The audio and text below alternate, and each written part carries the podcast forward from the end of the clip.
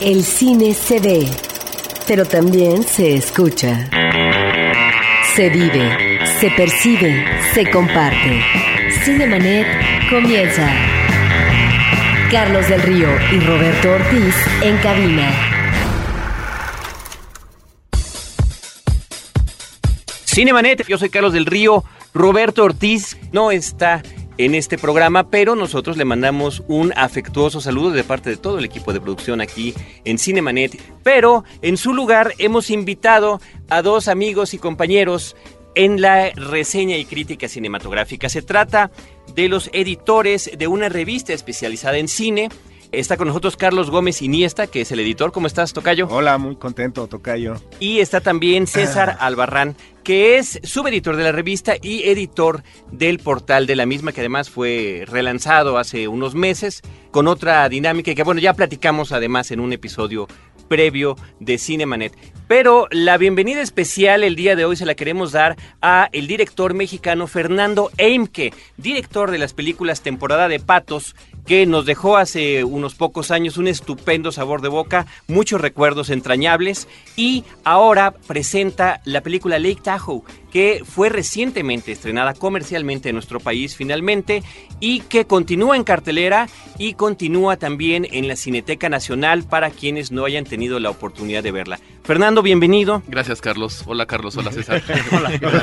bienvenido, bienvenido. Y de entrada, muchísimas felicidades. Creo que el estreno comercial en nuestro país de tu película de Lake Tahoe consolida lo que ya se había vislumbrado como una carrera importante dentro del cine en nuestro país. La película Temporada de Patos, insisto yo, nos marcó de muchas maneras y eh, se esperaba además que iba a ser Fernando Eimke después de ese esfuerzo. Creo que llega Lake Tahoe donde se consolida un estilo, podemos hablar ya de un autor que tiene unos temas bien definidos sobre la madurez, sobre la juventud, sobre la adolescencia, como situación temática y que de repente suena como encasillar de alguna manera lo que es una, una obra de arte. Pero finalmente son elementos que ahí están. Amén de una forma de relatar las cosas donde de alguna manera, Fernando, el ocio, el aparente ocio y donde supuestamente no está pasando nada, cobra una particular importancia. Sí, no, estamos felices con esta peli, fue un proceso bien complicado, fueron casi cuatro años después de temporada de Patos, había como mucha expectativa, mucha presión que nosotros mismos nos pusimos, y pues de repente fue entender que no iba a ser una peli mejor ni peor que temporada de Patos, que iba a ser una peli diferente, que iba a tener sus características, y ya así salió, fuimos como muy fieles a lo que la peli pedía, se habla, por ejemplo, de, un estilo de la cámara fija, de los tiempos muertos, de, así lo, el minimalismo, pidió la película. Ajá, sí, pero así lo, pidió la película, ¿no? Trabajando con Paula Markovich, la co-guionista, siempre nos han llamado mucho la atención estos temas, como que aparentemente son muy superficiales, pero que hay una cosa profunda, ¿no? Detrás, ¿no? Que llamamos el efecto iceberg, ¿no? Exacto, que en este caso la verdad no quisiéramos revelar, ¿no? Pero parte la película de una situación que tiene un muchacho con un coche descompuesto y aparentemente pareciera en un principio que la película trata sobre cómo resolver ese asunto cuando en realidad hay muchas cosas, muchas cosas de trasfondo. Fernando, ¿qué es lo que viste en Diego Cataño? ¿Por qué repetir con él en esta en este segundo largometraje? Yo, no, no quería trabajar con Diego. Yo creo que, mm, pero porque siempre estaba, estuvo ahí. Yo tenía miedo como de repetirme. Te digo, esos miedos que al acabar la primera película, pues para mí el, trabajar con Diego era repetirme. Y entonces hicimos un casting como de seis meses yo creo que casteamos a todos los chavitos del Distrito Federal. Sí. Y de repente encontramos un chavito que estaba muy bien y ya estamos a punto de filmar a dos semanas, dos semanas de filmar. Hicimos prueba de vestuario del chavito, yo estaba ya en progreso y de repente veo al chavito con el vestuario y digo, no, no, no es él. Y busco un corto de, Diego Cataño, que es, Ver Llover, de Elisa Miller. Sí. Y dije, no, pues es él le hablé inmediatamente y le dije, vente para acá, vente para acá, pero casi así como de cuates, o sea, hazme, hazme el paro y sálvame de esta, porque estamos a dos semanas de filmar o menos a lo mejor. Y entonces llegó Diego y pues, lo hizo increíble, es increíble, ha tenido una maduración espectacular como persona y como, y como actor, pero más que nada como persona, es un, es un gran amigo, gran, gran, gran amigo. Yo aprendo mucho de él, es un actor súper generoso, eh, es, un, es un tipazo. Eh, ¿Por qué elegir eh, para filmar en esta ocasión eh, el estado de Yucatán? que además uno reconoce de alguna manera pues la geografía, la, sí, sí. la- la arquitectura del sureste en algunos personajes, aunque únicamente sabemos que Yucatán, que es Yucatán por alguna toma en la que por atrás se ve un instituto de algo, ¿no? Sí, sí, sí. Yo había pensado en el guion un lugar árido, un lugar industrial, y de repente le paso el guion a Alexis Abel, el fotógrafo, y él propone un lugar tropical. Y entonces yo como que no entendía muy bien, decía, un lugar tropical es una película que habla de la muerte. Dice, sí, pero también de la vida. Entonces este lugar, Progreso, cumple con esas dos simbologías, la vida y la muerte. Es este un lugar muy árido, muy carcomido por el mar, las paredes, pero por todos lados crecen este, plantas, hierbas, o sea, es un lugar que tiene esta, esta dualidad que nos encantó. Y creo que el haber hecho una película en un lugar completamente árido, completamente industrial, com- completamente gris, hubiera sido como un pleonasmo. Lo que estás diciendo en, en el sentimiento del personaje, lo estás diciendo en- en- en las imágenes Demasiado reiterativo. demasiado reiterativo. Y es, bien, es muy bonito que hay este vacío en el personaje, ¿no? Con esta manifestación de la vida. De los colores, las plantas, los, los personajes. Entonces es muy bonito. El personaje no lo, no lo ve, está, está vacío por dentro. Y eso generó una, un contraste que a mí me encantó. Y, y ese fue un acierto de, de Alexis Abel, fotógrafo. Bueno, otro de los aciertos de la película, y seguramente César y Carlos estarán de acuerdo, es la elección del reparto, además del personaje protagónico, porque este hombre va, este muchacho, va en un, en un recorrido donde se va encontrando una serie de personajes. Y cada uno es, eh, se, se convierten en seres entrañables por su forma de ser, por su forma de comportarse. Bueno, está el caso Tocayo Carlos Gómez, de este chavito que, que le gustan las artes marciales, que le gustan las películas de Bruce Lee, eh, su forma de moverse, de platicar. ¿Cómo empezaste a seleccionar a, es- a estos, a todos estos personajes? cuando lo estás escribiendo tienes una idea, por suerte para mí, bastante vaga. No, yo no me hago mucho a la idea así un actor fijo. Son ciertas características y dejo que el actor me impresione. En el caso de, de Juan Carlos Lara, que hace el papel de David, el chavo de Kung Fu, lo grabaron en un estacionamiento, no, no- no era un casting, era más bien él platicando. Y hubo un gesto que hizo, un gesto, que fue el que me dijo, él es. Esa es la personalidad del, personaje que necesito y yo me acoplé a él.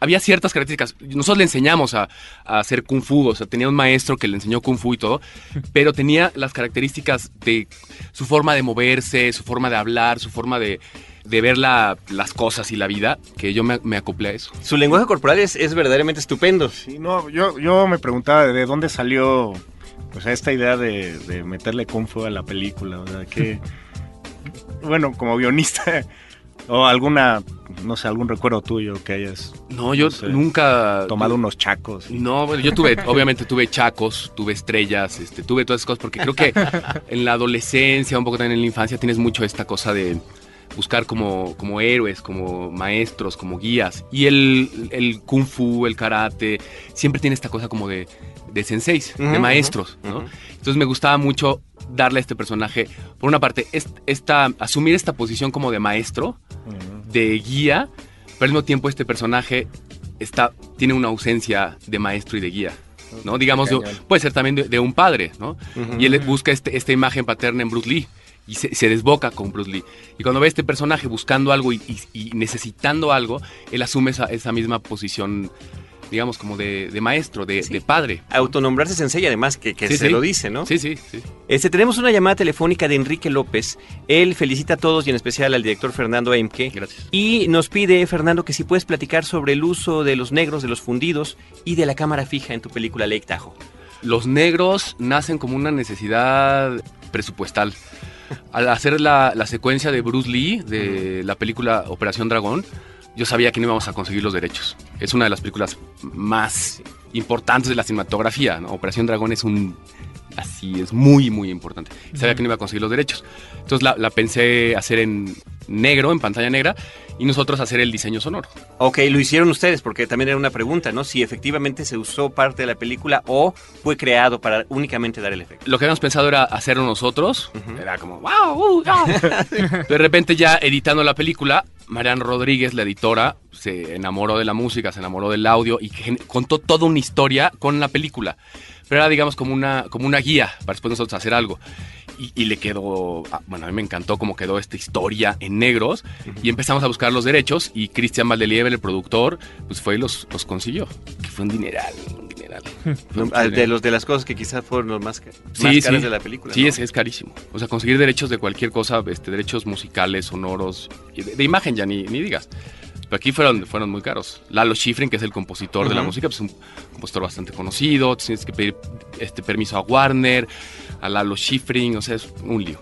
Ok, parte entonces de la idea, para responder a la pregunta Ah, de, sí, de sí, Enrique perdón, López, sí. parte de la idea de, de poder eh, cubrir esta falta de no poder proyectar escenas de la película Operación. Dragón, pero finalmente se convierte en una constante y en un recurso que también le da identidad a la película. Sí, sí. También, por ejemplo, el choque, este, lo teníamos en un plano muy abierto. Y cuando lo vimos en edición, había una, un desfase entre el plano visual y el plano sonoro.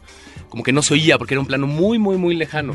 Entonces decidimos generar un plano sonoro sobre negros. O sea, abre, la película con un plano abierto, después es un plano medio donde pasa el coche y después un plano cerrado en negros, que no lo podíamos hacer en, en vivo, filmarlo, porque no teníamos el presupuesto, o sea, no teníamos stunts, no podíamos chocar el coche contra un poste, no, no- no teníamos toda esa, esa serie de recursos y entonces pues decidimos este, generar ese plano sonoro de plano cerrado en negros. Y de ahí nos, nos fuimos, ahora sí que este, volando con, con la cuestión de los negros. Y, y en algunos momentos creo que funcionó, en otros momentos a lo mejor fue, fue suficiente, pero creo que fue una, una experimentar y creo que es un lujo. Sí, este, cuando estaban en la promoción de temporada de Patos, hablabas mucho de Yarmush y de Ujú. Osu, de, como una de tus influencias. Y en este me acuerdo que te entrevisté a principios de año y hablabas de Robert Bresson. Como autor, ¿cómo destilas estas influencias y sientes que te vas, mientras va avanzando tu carrera, separando un poco de ellas? ¿O cómo, cómo rindes homenaje a estos, a estos autores? Hijo, pues yo creo que este, viéndolos, estudiándolos, yo soy, por ejemplo, una- un- una- un cineasta que no veo muchas películas, pero veo las mismas una y otra y otra vez. Me gusta mucho ver este, Osu, Bresson. En esta película, una influencia fuertísima fue Vittorio de Sica con ladrones de bicicletas. Sí, claro. ¿no? Me obsesionaba esta idea de un personaje buscando algo que no tiene ninguna importancia, ningún valor, digamos, económico, pero que, que- Todo lo que tiene implica. un, ajá, un trasfondo muy, muy, muy importante. Y cómo se destila, yo creo que las situaciones lo, lo van destilando, lo van destilando. Yo no, no tengo miedo, y, me- y, gen- mucha gente con temporada dice, "Ah, es que muy, muy parecido a Yarmush y la influencia de Yarmush y todo, y digo, sí, y, y no, me, no me importa, reconozco esa influencia y le rindo homenaje y los admiro muchísimo. Y creo que solito se va dando, solito se va, te va- vas, vas como destilando. Simplemente no hay que, no hay nada nuevo. Yo creo que no hay nada nuevo, que aprendemos de todo y no importa de dónde tomas las cosas, sino más bien hacia dónde las llevas. Exacto. Creo que es interesante comentarle a nuestro público, reiterarlo, Fernando, que tu película continúa en cartelera. Sí, sí. Por una parte está en la Cineteca Nacional, se está exhibiendo todos los días, excepto el lunes. Cinetecanacional.net es donde pueden encontrar ya los horarios para que la vean, pero también está tam- en, en la cartelera comercial. Está, sí, en cartera comercial, está en Cinemex Insurgente, sí. sí. Y siguen la muestra también, que va a estar recorriendo el territorio nacional. Ah, sí, está, ¿no? es- sí, es sí, sí, importante. sí, gracias. Sí, es itinerante, entonces está, ahora sí que por varias, A varias ver ciudades. cómo la, la toman ahí por el sur del país. Eso iba yo a preguntar, Sí, ¿hiciste alguna presentación o harás alguna eh, presentación especial en el estado de Yucatán? Queremos hacer una presentación, sobre todo para presentársela a Héctor Herrera, que es este actor de, de esa parte del país, famosísimo allá. Pues sí, haremos una presentación allá en cuanto se pueda. Muy bien, pues eh, Fernando Emke, agradecerte una vez más tu presencia aquí en Cinemanet, reiterarte la felicitación y agradecerte y la mejor de las suertes porque estaremos esperando ya ansiosamente ver cómo continúa tu carrera, que sabemos, y mira, lo estás comentando, cómo eh, finalmente las restricciones de tipo económico se tienen que convertir en cuestiones creativas que, que se vuelven parte al final de la narrativa, de la historia y de cómo se hace y se puede seguir haciendo cine en nuestro país. Se habla también de nuestro país como un lugar donde es un sitio de óperas primas, donde hay muchas promesas interesantes, muchas propuestas temáticas, narrativas, estilísticas que de repente se quedan en una sola película. Entonces, de verdad que celebramos aquí que le haya ido también. Háblanos un poquito nada más de los festivales y premios que ha recibido la película. Se estrenó en el Festival de Berlín, en sección oficial, y ahí recibió el premio Alfred Bauer, que es un premiazo, es como de innovación cinematográfica, que ganó La Ciénaga y películas que son El Custodio, etcétera. Este ganó el premio de la crítica, el FIPRESI, después de ahí se fue a Guadalajara, ganó el premio Mejor Dirección, después de ahí se fue al Festival de Cannes, a la Semana de la Crítica como película revelación, después a San Sebastián en Perlas de Festivales, que estuvo con los Cohen, Woody Allen, Wow. y bueno, está el Festival de Tokio, en Helsinki, en Tesalónica, Torino y, Y sigue. ¿Va a seguir? o- Sigue, sí, sí, sí. Estuvo en el AFI, el Festival de Los Ángeles, y sigue. Y ha sido venida a varios territorios. Este, Qué bueno, qué bueno, Italia, qué bueno. Reino Unido, Estados Unidos. Sí, está, está. Felicidades y que, y, que, Gracias. y que eso te permita además, no nada más halagarte, sino motivarte y continuar, continuar con esa trayectoria. Muchísimas gracias, Gracias. Fernando, por Gracias, acompañarnos. Véanla, por favor. Sí. No, Sí, vale ya. mucho la pena. No se la pierdan. ¿Y qué te parece si para despedirnos ponemos, digo, para despedirnos de ti, eh, ponemos eh, la música de Operación Dragón? Órale, El tema ori- del tema de la película de Lalo Schifrin, sí. que ya estamos escuchando. Muchas gracias. Gracias a ti, Carlos.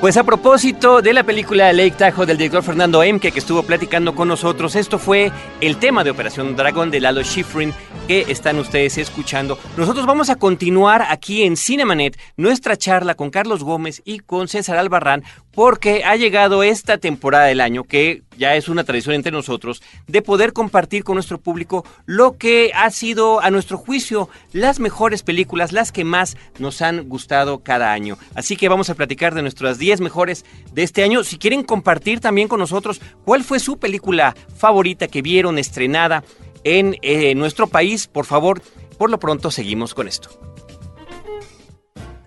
Cuando en 1995 el cinematógrafo cumplió 100 años, se elaboraron listas que designaron las mejores películas en la historia del cine mundial. En la actualidad, un filme que suele encabezar dichas nominaciones es El Ciudadano Kane. Obra cumbre que Orson Welles realizó en 1940 a los 26 años, la cual brindó nuevas posibilidades expresivas a la narración fílmica por el manejo inusual de un lenguaje articulado por David Griffith a principios del siglo pasado. Estas listas pretenden integrar lo mejor de las industrias nacionales, los géneros, los directores, las escuelas, los movimientos y los estilos personales. Mientras más distancia existe con los años de producción de un filme, más coincidente es la designación, pues el filtro del tiempo en buena medida decanta y pone las cosas en su lugar, sobre todo en la reivindicación de obras que fueron polémicas y vanguardistas. Dentro del homenaje dedicado al escritor Carlos Fuentes por su 80 aniversario, él y Carlos Monsiváis diseñaron un ciclo de cine con nueve cintas donde se incluía la obra de Wells, que aborda el ascenso y caída de un magnate de la prensa escrita. Its humble beginnings in this ramshackle building, a dying daily. Kane's empire in its glory held dominion over 37 newspapers, two syndicates, a radio network, an empire upon an empire. Ambos plantearon que se trataba de una de sus favoritas. Sin embargo, no contemplaron películas realizadas después de 1952. Como siempre, cualquier lista provocará resquemor y polémica. Aunque todas procuran ajustarse a patrones de calidad y al reconocimiento histórico, cada una pone de relieve la visión subjetiva del elector, con gustos y fobias determinantes por encima de la valoración canónica. Aunque no es un asunto de irresponsabilidad y ligereza, dichas listas invitan más a conocer y deleitar una serie de filmes que a imponer un criterio definitivo. En el caso del cine es muy difícil alcanzar un consenso. O bien nos remitimos a la perfección de la técnica y la narración, como el ciudadano Kane, o por qué no, al disfrute lúdico de Cantando bajo la lluvia. Son los extremos. Es el asombro ante la dirección de un genio, o bien el goce pleno de un género como el musical, que reivindica la alegría, como si el cuento de hadas nos convidara el mejor de los sueños. I'm singing in the rain, just singing in the rain. What a glorious feeling, I'm happy again. I'm laughing at clouds so dark up above. The sun's in my heart and I'm ready for love. Cinemanet. La lista. Las 5 de Cinemanet. Bueno, el día de hoy no van a ser las 5, van a ser las 10 películas que a juicio... ¿Eh?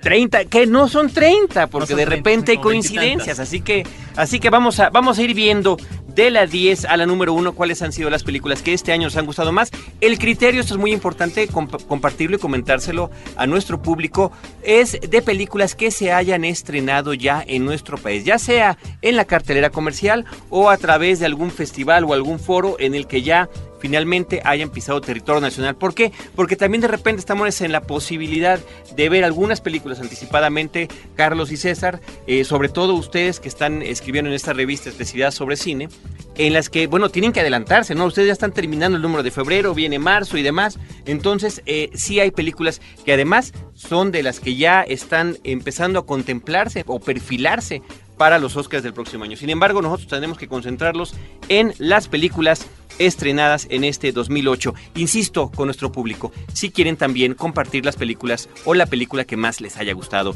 este año. Carlos Gómez Iniesta, ¿cuál es tu película número 10 de tu lista? Pues empecemos tomándote la palabra, la película que inició la 50 muestra de cine aquí en este, la Ciudad de México, en la Cineteca, y que está dando una vuelta por el país, es Cada quien su cine, una colección de cortometrajes de tres minutos que le pidieron prácticamente a todos los que son alguien o que han pisado las alfombras de Cannes y justamente se hizo para celebrar este un aniversario de ellos.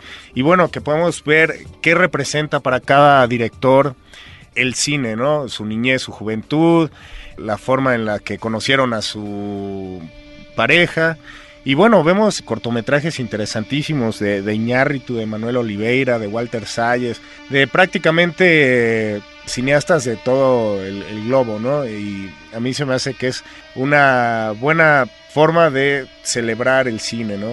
Y, de, pues, recordar un poco también todas las experiencias que has tenido, ¿no? De- desde estar echando pasión en, en el cine, este, tomarle la mano a tu esposa, ir a la primera vez con tu hijo en la panza de tu mujer, como que muchas cosas que son muy llegadoras y que viéndolas a través de los ojos de los artistas más grandes del mundo en el cine, se me hace una oportunidad única para compilarlo y para verlo, ¿no? Y es muy interesante que esta película además haya sido estrenada comercialmente aquí en México, no nada más en, en la Cineteca Nacional o en este tipo de lugares, ¿no? Yo creo que es una gran película, no está en mi lista, pero de verdad coincido contigo, Carlos, en que no es una estupenda película, sobre todo para los que somos cinéfilos, porque bueno, nos vemos obviamente reflejados en más de uno de estos cortometrajes. Sí. Eso sí, como cualquier colección de cortometrajes, inevitablemente es dispareja y habrá sí. trabajos que no nos gusten en su totalidad, pero definitivamente muy, muy interesante. Bien, bien por esa selección. César Albarrán, ¿cuál es tu película número 10? Mi película número 10 entró así safe porque la vi ayer. es Vicky Cristina Barcelona de Woody Allen. Es una película que respeta mucho el dicho de que una obra menor de Woody Allen es una obra mayor de cualquier otro, ¿no? No es el mejor Woody Allen, es un poco dispareja, sobre todo en esta visión un poco turística de Barcelona. Por ahí tuvo varios varias presiones por parte del gobierno catalán, que apoyó mucho la película económicamente para mostrar lo mejor de la ciudad. Pero fuera de eso es una historia de pasión, es una historia que nos hace cuestionarnos cuál es nuestra vocación. Si alguno de ustedes tiene una vocación artística, te va a hacerte cuestionar mucho sobre eso y sobre la moralidad y sobre las limitantes morales hacia las relaciones de pareja, ¿no? Las actuaciones creo que son lo mejor, como en casi todas las películas de Woody Allen. Javier Bardem se consolida como uno de los actores Absolutamente, top qué impresionante, del mundo. qué impresionante. Es una actuación realmente impresionante. Penélope Cruz se ve incluso más guapa que en Volver, que eso Sí. ya es decir. Scarlett Johansson quizás es la que desluce un poco. Pero creo que es su personaje, ¿eh? sí, y Creo que es su y toma personaje. un poco esta histeria de Woody Allen, ¿no? Que es como casi siempre Woody Allen mete un personaje que es Neurótico. una especie de alter ego, ¿no? Creo que en este caso es Scarlett Johansson, que bueno, ya es la musa de Woody Allen, ya es su En el cine contemporáneo, así con, es. con ella y Rebecca Hall, Oye, muy bien. excelente Muy bien, sobre todo ante estas presencias que son Exacto. mucho más conocidas que ella. no se hace en desluce de ningún ninguna momento. manera. En ningún momento se hace chiquita. Permíteme adelantarme nada más tantito. Sí. Yo la tengo esta misma película en el número 5. Ah, O sea bien. que la voy a ir tachando de una vez. Ya, se fue. Pero yo la tengo en el número 5 de mi lista. Es una de las películas que más me gustaron este año. César, además, que bueno, sigue en cartelera, que para quienes Sí, no la hayan visto. Fíjate que independientemente de eso que comentas del aspecto turístico de la película, creo que empata con la forma que tiene a veces Woody Allen de narrar sus historias, así como nos mostraba Manhattan constantemente, tanto en la película Manhattan como en el resto de sus O películas Londres en Match filmadas en Nueva trilogía, ¿no? o en esta nueva etapa que está teniendo filmando en Europa, ¿no? Yo estoy absolutamente fascinado con la película. Me preguntaría también lo mismo que tú, ¿damos a Woody Allen por sentado? O sea, tiene tantas obras, son ya cuatro decenas de películas que Sí, nos ha ofrecido como director desde finales de los años 60. Carambas, o sea, sí, obviamente hay ciertas piezas fundamentales de su filmografía que son verdaderamente impresionantes, como Manhattan, que ya mencionamos, o como... Hannah y eh, sus hermanas, Hannah y Annie sus Hall. hermanas, Annie Hall, sobre todo Annie Hall, ¿no? Pero creo que, eh, y obviamente con esta última, la primera película que hizo con Scarlett Johansson en Inglaterra, que me parece que es buenísima, Match Point, creo que está retomando, fíjate, a sus 73 años que acaba de cumplir, nuevos bríos. Y yo No. lo celebro, lo celebro incluyéndolo en la lista. Sí, incluso en, en el portal de Cine Premier tenemos una lista de las mejores 10 películas de Woody Allen, que como dices, se incluye Match Point, que es una película de Muy reciente. muy reciente. ¿no? E incluso sus obras menores, entre comillas, como Cassandra's Dream, que aquí le pusieron Los Inquebrantables o algo así, que pasó sin pena ni gloria, supuesta, a mí se me hace una obra, una obra notable, ¿no? Incluso casi, casi la meto en los, en los primeros 10. Perfecto, muy bien. Vámonos ahora con Carlos Gómez. Ah, no, yo voy con mi 10. Quémese después de leerse de los hermanos Ethan y Joel Cohen. Fíjense que, que de alguna manera, y, ya verán el dato curioso de que este año se estrenaron en nuestro país dos películas de los hermanos Cohen. Obviamente una que nos llegó muy tarde, que fue Sin lugar para los débiles, y esta que es Quémese después de leerse. Y lo interesante es que ambas películas, aunque en, en los dos casos respetan un estilo muy definido que ya tienen estos directores desde los años 80, bueno, pues este... en sus dos facetas. En ¿no? sus dos facetas. El cine serio, como de drama, de asesinatos que son prácticamente ineludibles. Y, por otra parte, ¿qué mes después de leerse? Que es el cine, digamos, burlesco que utilizan, la forma de mofarse de estereotipos de los Estados Unidos. Y creo que en este caso el hablar de la CIA y de todos estos personajes que están Son vinculados de manera curiosa son, estupendos. Ver nuevamente a George Clooney haciéndola de baboso, como él dice, de, está, lo hemos comentado, o sea, ese comentario que aparece en Cine Premier de que les preguntó George Clooney a los hermanos Cohen, van a seguir haciéndome aparecer de tonto porque yo no quiero salir en sus películas. Dicen, pues entonces ya no vas a aparecer porque para eso nos gustas. Brad Pitt también en un muy interesante personaje en esta película que es Quémese después de leerse de los hermanos Ethan y Joel Cohen que está en mi número 10. Yo estoy en desacuerdo, creo que no le tenemos que aplaudir todo a los Cohen, pero sí estoy de acuerdo en que los personajes que hicieron son muy buenos. Muy bien, Tocayo. Y con ese comentario, ah, tenemos que hacer nuestro corte. Nos vamos a nuestro intermedio. Híjoles, y apenas estamos agarrando calor en todo esto. Estamos platicando con Carlos Gómez Iniesta y con César Albarrán Torres, editores de una revista especializada en cine.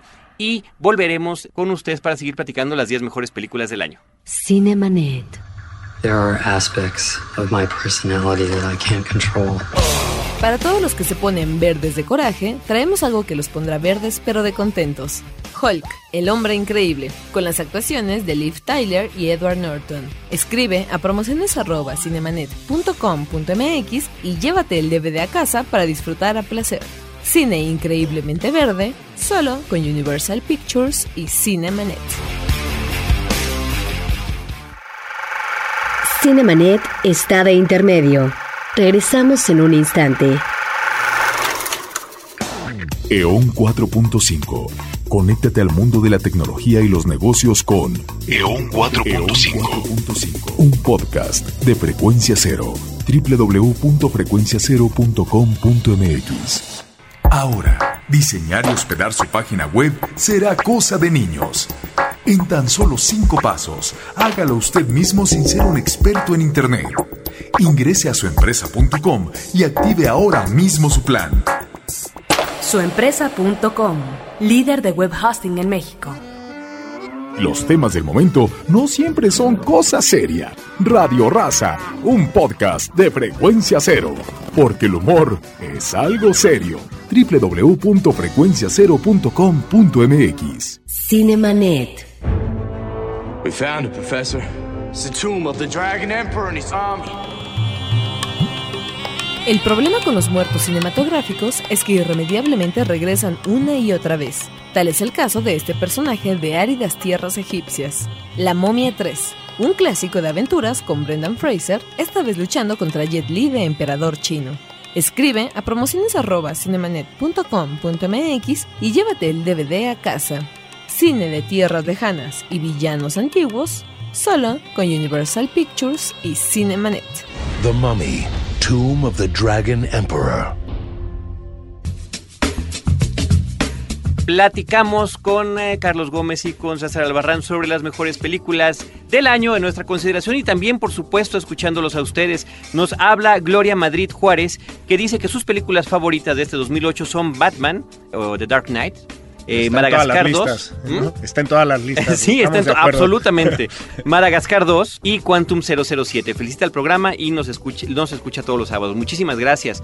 También Luciana Bonaldo dice que le encanta el programa, lo escucha siempre. Las entrevistas le parecen muy maduras y entretenidas. Luciana, muchísimas gracias. Para ella la película del año es Luz Silenciosa que se llevó además pues los principales Arieles en la entrega de este año aquí en nuestro país. Carlos Gómez, ¿cuál es tu película número 9? Tenemos que apurarnos. Sí, sí, eh, bueno, es una película, bueno, quiero hacer un apartado aquí, eh, tal vez no son las mejores películas, pero son la, esta es una de las que me dejó de las más gratas experiencias cinematográficas, este rito de ir, eh, sentarte, apagar las luces, y es Rec, de Jaime Balagueró y Paco Plaza, una sorpresa de, de taquilla que nadie se esperaba, una película de terror donde pues eh, a causa de una infección todos empiezan a volver como zombies y es eh, este nuevo estilo de cámara en mano como muy, muy de acuerdo a los reality shows y que se me hace que cumple con sacarte mucho miedo.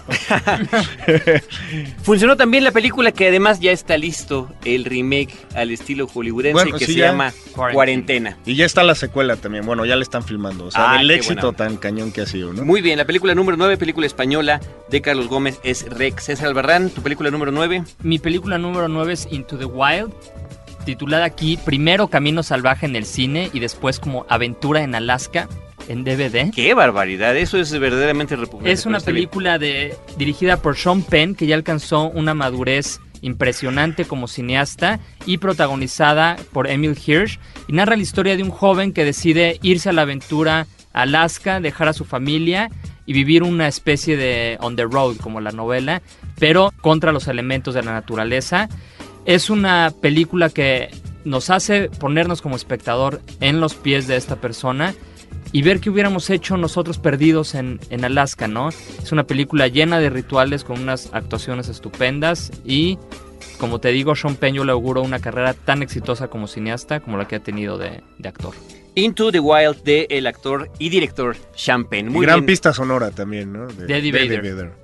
Muy bien, pues voy- yo me voy a mi película número 9, que se las voy a dejar a ustedes porque la tienen en números mucho, mucho más altos que yo, que es Petróleo Sangriento de Paul Thomas Anderson. César, ¿tú en qué número la tienes? Yo la tengo en el número 3 ¿Y tú, Charlie? Yo en primer lugar. Ahí está, entonces, Entonces, vas. te cedemos el bueno, honor. una película que, este, adaptación de, de un libro, Oil, que ganó dos Oscars, aunque estuvo nominada a varias. Ujú. Eh, era, este, ganó Oscar Daniel Day-Lewis ¿Qué- por qué? una de las actuaciones más grandes que he visto. Y también ganó cinematografía. Y bueno, pues yo le hubiera dado el Oscar también como mejor película. Daniel Day-Lewis, qué cosa tan más impresionante en esta cinta. Bueno, y yo creo que es titánica la labor de P.T. Anderson como director, no solo en esta película, sino a, su- a lo largo de su obra, que comprende ya cinco películas, como Magnolia, Boogie Nights, Punch Drunk Love y Hard Date. Los primeros 20 minutos de la película es cine silente, ¿no? Él decía que se había inspirado mucho en El Tesoro de la Sierra Madre, que de hecho es de las películas favoritas de nuestro compañero Carlos Gómez.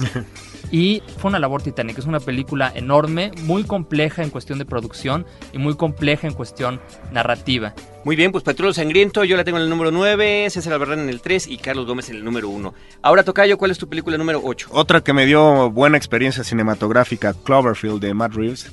¿Ya te gustó la cámara en mano? Me encantó. Creo que este año fue de los mejores este, experimentos que se dieron. Y, eso me gusta que, que se ha dado una nueva forma de contar historias, justamente para películas que ya no nos asustaban, ¿no? Como desde La Bruja de Blair, creo que nada había funcionado tanto así.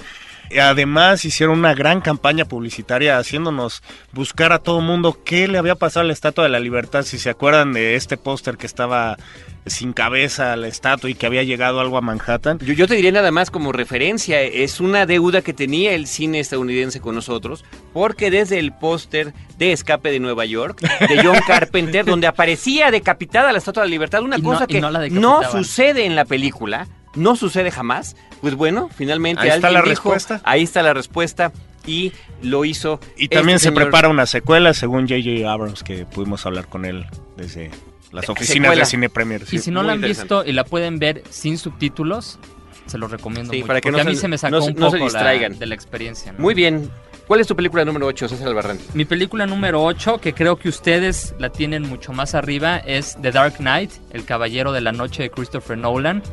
Es una película que, amén de la espléndida actuación de Heath Ledger, creo que es una película que combina muy bien los elementos autorales con un gran lienzo de blockbuster, ¿no? Pero mejor los dejo hablar ustedes. Que No, pues muchas arriba. gracias. Yo la, a ver, ¿tú en qué número la tienes, Tocayo? Yo la tengo en el número 3. Muy bien. Y yo la tengo en el número uno. Para mí fue la mejor película del año, la mejor experiencia cinematográfica, porque efectivamente, como comenta César, combina todo este aspecto que podemos encontrar en el cine comercial, además con un personaje que es ya legendario eh, comercialmente en cómics, televisión y cinematografía. Uno de mis directores favoritos, que es Tim Burton, hizo ni más ni menos que dos películas. Con él, esta es la segunda película de Christopher Nolan sobre el personaje. Todo lo que hizo en Batman Inicia, que nos había parecido extraordinario, lo llega a superar con esta nueva entrega que es verdaderamente delirante. Estupenda fotografía, actuaciones. Sí, efectivamente, Heath Ledger, que se nos fue prematuramente, tiene un estupendo personaje como el Y no Guasón. solo por su muerte, o sea, no, No, se, no se no, exageró no. La, la magnitud de su actuación. Que era, era mi temor, dije, no vaya a ser que como ya falleció, pues ahora hay que decir que es el mejor actor. No, estaba en su mejor momento. Tocayo. La pregunta que queda en el aire es, ¿Oscar o no Oscar para Batman? Híjoles. Para, bueno, no para Batman, para, para sí, para Bueno, Batman para también todo. y para Heath ser, ¿eh? Ledger. Podría ser para nominado Heath Ledger. película. Mi número 7 es este, la adaptación de la novela Ian McEwan, Expiación, Deseo y Pecado, me parece que se llamaba aquí, de John Wright, Ajá. este director que hizo Orgullo y Prejuicio.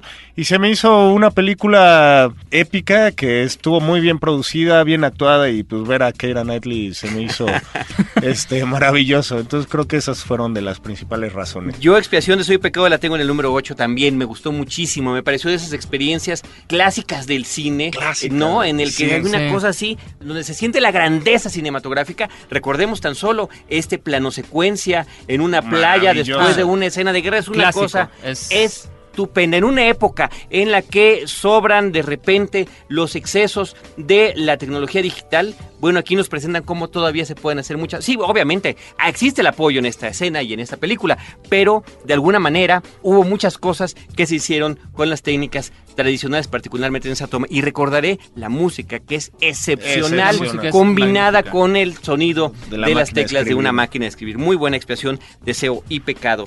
¿Cuál es tu número 7? Mi número 7 es La escafandra y la mariposa. Bueno, más bien El llanto de la mariposa. Varios de, los títulos. de Julian Schnabel. De hecho, se llamaba al principio La escafandra mariposa. Sí, sí, pero y- y es el título eh, literal, ¿no? Del, Exacto. del- Del del libro. francés. que es una película que trata sobre este editor de la revista El que queda parapléjico totalmente y que se comunica y escribe un libro de memorias a través del parpadeo de un solo ojo, ¿no? Es una película que va de un presente desde el punto de vista de esta persona, lo cual es un, Eh, un logro increíble. cómo Poder sí, sí, contarlo. que no te aburra, por un lado, que te sorprenda y aparte, la cuestión técnica es, yo todavía no descifro cómo lo pudieron hacer. Y por otro lado tenemos las, todos los recuerdos de esta persona, ¿no? Que es un delirio de una persona encarnada por, por Almaric, este actor francés que fue el malo en, en Quantum. Sí, Matthew Amalric. Que se me hace espléndido en esa Ujú. película. Y que era una persona que tenía una pasión total por la vida, por las mujeres. Bueno, muy guapas las actrices además. Y no solo por el logro de dirección técnico, sino por la historia realmente conmovedora. Yo tengo esa película en mi número 6, así que también la considero una de las películas más importantes estrenadas este año. El Número llanto seis también. De la mariposa. Números también. sí. Ay, mira, eso nos va a ahorrar Sí, tiempo. Nominado a dirección en el Oscar, este Julián Schnabel. Voy a leer el comentario de León González Ruiz, aprovechando que tenemos un poquito de tiempo. El día que la Tierra se detuvo, nos dice él, le gusta mucho los efectos especiales y la forma, aunque le parece un poco acelerada. Cree que es una de las mejores que ha visto, junto con King Kong y Quantum 007, que también le encantó. Muchísimas Muy gracias, León, por compartir tus comentarios. Sin lugar para los débiles, es mi película número 7. Ya habíamos mencionado el asunto de los hermanos Joel y Ethan Cohen. Y este, bueno, esta era la película, ¿no? Que es la, la que representa el lado serio, el lado dramático de las cosas. Una película con un final anticlimático, definitivamente. Y es mi segunda película de la lista en la que aparece Javier Bardem, lo cual me parece que es digno de destacar porque está resultando una... ha tenido una muy buena carrera a partir de su cine español y después su viaje a Hollywood y lo que ha hecho este señor. Así que ha estado trabajando literalmente con los mejores. Tocayo, ¿cuál es tu película número Cinco. seis? Cinco, ya vamos en Sí, taché escafandra. Ah, ya, efectivamente, muy bien. Número 5, Tropa de Élite, una película brasileña de José Padilla, eh, que, bueno, de hecho fue galardonada con el premio de Berlín a Mejor Película, y que trata sobre unas policías especiales que tratan de cuidar eh, la, la vida del, del Papa Juan Pablo II durante una visita eh, a, a Río de Janeiro. Sí, todos los preparativos previos que significa una visita de esta magnitud. Y bueno, a mí se me hace una película eh, muy en el tono de Ciudad de Dios, sin embargo, pues nos presenta el otro lado, ¿no? Que es la, la preparación de la policía, policía que trata de, de no ser corrupta, policía que trata de ser funcional en un país latinoamericano con todos los problemas que tenemos, ¿no? Se me hace una, una propuesta valiente y muy, muy bien dirigida, ¿no? Pues vamos a ahorrarnos tiempo. Yo la tengo en el número 4 Ah, también. perfecto. Me parece que es una película que tiene un estupendo ritmo narrativo. Me parece además que utiliza perfectamente bien la cuestión de los flashbacks de los personajes, porque finalmente al final la película es como si fuera todo un flashback. Y lo que más me, me- me gusta de este cine brasileño, que es como el caso de Ciudad de Dios también, es que podemos descubrir una realidad que es muy similar a la de nosotros y que decimos, ¿y por qué no tenemos películas así en nuestro país? ¿Cómo es posible que no podamos contar si desafortunadamente tenemos las situaciones similares de marginación, de crimen y una realidad común? ¿Por qué? ¿Por qué no tenemos cine de este calibre que es entretenido, hay crítica social, muy bien armado, estupenda Valiente. edición, valiente, música. Obviamente hubo mucha crítica también a la película, sobre todo porque parece que fuera ultraderechista por los excesos que de repente también cometen las fuerzas policíacas. Yo no creo que la cinta defienda esto. Creo que está poniendo las cosas, planteando las cosas como se dan en una realidad. Y además de que estas tropas de élite que menciona la película realmente existen, existen en Brasil. No, estupenda película, insisto, número 4 de José Padilla en nuestras listas. Vamos contigo, César Albarrán, tu número 6. Mi número 6 es la película Reprise de Joachim Trier, que es un director noruego. Se presentó en el marco de la, de la 50 Muestra Internacional de Cine y narra con una forma muy poco usual la trayectoria de dos escritores jóvenes y lo que el éxito o no éxito literario les, les brinda, ¿no? Lo platicábamos Carlos Gómez y yo y nos recordó mucho a esta novela ya clásica Los Detectives Salvajes de Roberto Bolaño. Y bueno, es una película que creo que tú también tienes en, en Sí, yo lista, la ¿no? tengo en segundo lugar eh, y, y bueno, cabe recalcar que es una ópera prima de, de este joven, ¿no? Y que nos da una nueva perspectiva del cine danés pero que tardó mucho en llegar porque es del, del 2006. Entonces, si todavía tienen chance de verla, échenle un ojo o incluso pues ya la pueden encontrar en DVD en algunas tiendas. Es una joya, muy recomendable. Segundo lugar. Segundo lugar, y creo que a ti, Tocayo, por coincidencia ya se te está acabando tu lista. Sí. Te queda nada más la número 4, adelante. El latido del tambor de Kenneth B también que se presenta en la muestra internacional es muy interesante en primer lugar porque vemos al hijo de Jackie Chan actuando en papeles serios sin hacer este catas ni nada y narra la historia de un el hijo de, de un mafioso oriental que busca eh, liberarse de todo este mundo bajo a través de tocar el tambor eh, y bueno creo que la secuencia final eh, donde puedes verlo una vez que ya asimiló toda la filosofía que representa tocar de esa forma los tambores y en la forma en que lo hacen ellos es conmovedora y es una de las razones por las que la dejo en mi cuarto lugar. Una producción de Hong Kong, Taiwán y Alemania que en serio también no se pueden perder. El latido del tambor de Kenneth B en el número 4 de Carlos Gómez Iniesta. César Albarrán, estamos contigo en el número 5. En el número 5 tengo una película que nos llegó bastante tarde, que es Cuatro meses, tres semanas y dos días de Christian Mungiu. Es la película que ganó la Palma de Oro en el Festival de Cannes de 2007.